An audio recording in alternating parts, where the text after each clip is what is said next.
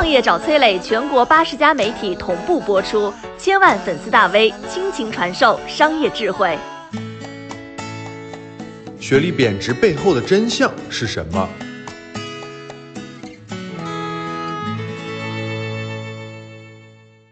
学历真的越来越不值钱了吗？中山大学的硕士失业之后开启了摩的，北大博导因为本科不是毕业于九八五二幺幺，被学生嫌弃，还被学生发帖吐槽，希望北大能整顿一下师资。九名博士跑到广州一所中学当老师，十九名硕博竞争武汉四个社区岗位，这些事情都上了新闻。于是有人又出来呐喊了啊，学历贬值啊！今天这条视频我要带你看清这背后的真相，希望你不要再被骗。我们。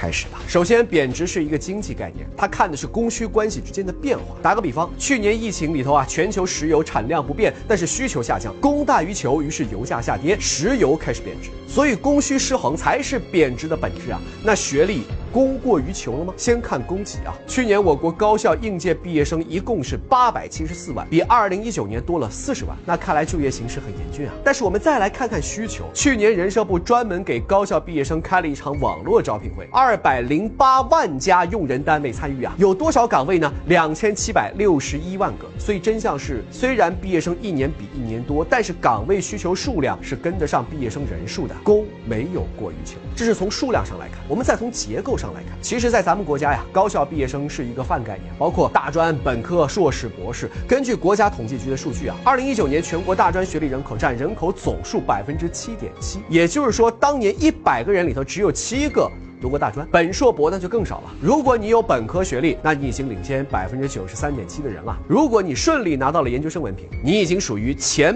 百分之零点六了。那博士有多少呢？有这么一组数据啊，一九七八年到二零一七年这三十九年时间，我国博士总数八十万，占总人口万分之五点七。什么概念？我国资产千万的富豪占总人口的比例也有万分之十三点四啊。博士比千万富豪稀罕的多呀。人均本科学历贬值是真的吗？不存在呀。那为啥会？有那么多人认为学历贬值了呢？建国初期文盲率超过百分之八十，那个时候谁认识字，谁会算数，谁要是能够读到个初中，那都算是高学历了。从改革开放开始，专业人才大量缺乏，发展工业制造业都需要专业人才，怎么办？于是开始从初中生里选拔人才去读中专。那个时候的中专录取率不到百分之十，考上的都是成绩好的，毕业之后又有铁饭碗，又能够转户口，还有编制身份。中专那就是高学历啊，中专才是精英教育。但是到了九十年代后期开始，随着毕业生分配制度改革，大学扩招，还有九年制的义务教育普及，初中学历太普遍了，中专也不再金贵，能读大学的越来越多了。根据教育部的数据，去年高考报名人数一千零七十一万，整体录取率高达百分之八十，本科录取率差不多是百分之四十四点一。对比之下，一九九七年我国高考录取人数第一次超过百万，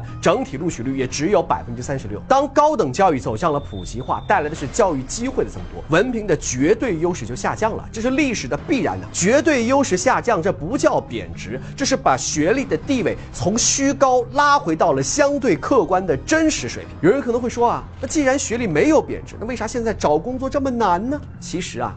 这不是学历的问题，而是时代机遇、市场需求和大学教育的矛盾问题。什么意思呢？说白了就是你觉得学历贬值，是因为你学的专业、你从事的行业过时了。你别不相信啊！改革开放之后，九零年代、零零年代，经济建设和外贸人才需求高啊，所以金融、财会、英语这些专业成了香饽饽，高薪工作都在那里。我到现在都记得，一九九九年啊，我妈听说深圳外贸报关人才需求大，就跟我说啊，以后你上了大学一定要去考个报关员这个证。我懵懵懂懂的的。点了点头啊，结果后来发现，哎，这个证的考试早就取消了。再后来到了零零年代，基建高峰啊，土木工程大热，多少学霸满腔热血学了土木工程，结果最后只能转行写代码。到了一零年代，移动互联网到来，物联网、人工智能这些新专业又站上了风口，人工智能博士百万年薪都不罕见，所以你见不到人工智能专业的毕业生还学历贬值啊。中国经济四十年走完了发达国家几百年的历程，行业发展太快，人才需求爆发，但是大学教育专业设置没有跟上。很多人的思维还停留在十年之前呢。每一个时代都有每个时代的机会，看准机会那才是最重要的。所以总是鼓吹学历贬值的人，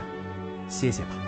这种人要么是想制造焦虑，要么是想把这种论调和读书无用论联系在一起，说：“哎呀，学历都贬值的这么厉害了，读书还干嘛呢？”但是我们国家高等教育还在普及阶段呢，刚刚开始大众化的趋势远未达到全民化。相比之下，美国二十五岁以上人口有三分之一拥有本科以上学历，美国一亿本科啊，中国不是人才太多，而是人才远远还不够啊。所以大肆鼓吹学历贬值的人非蠢即坏。那么我们为什么会看到这些所谓学历贬值的新闻呢？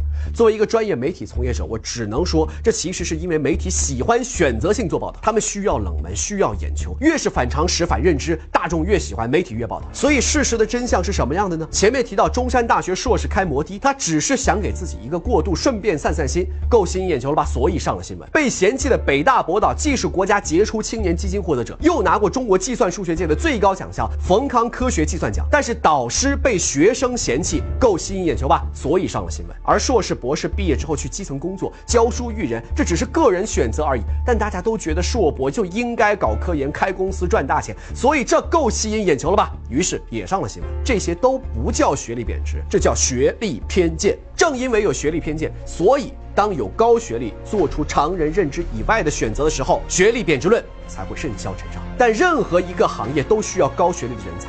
来带动整个行业的发展，高学历的人才既能够仰望星空，又能够脚踏实地，这才是全社会的进步。你好，我是松南，是崔磊的合伙人。包括抖音、快手、百度、阿里、腾讯等等这些互联网公司，都曾经邀请过我们去分享创业方面的课程。我们把主讲的内容整理成了一套音频的课程，里面包含了如何创业、如何做副业、优质项目的剖析等等，相信对你会有所帮助。下拉手机屏幕，在节目简介里添加我的个人微信。这套课程今天免费送给你，快去领取吧。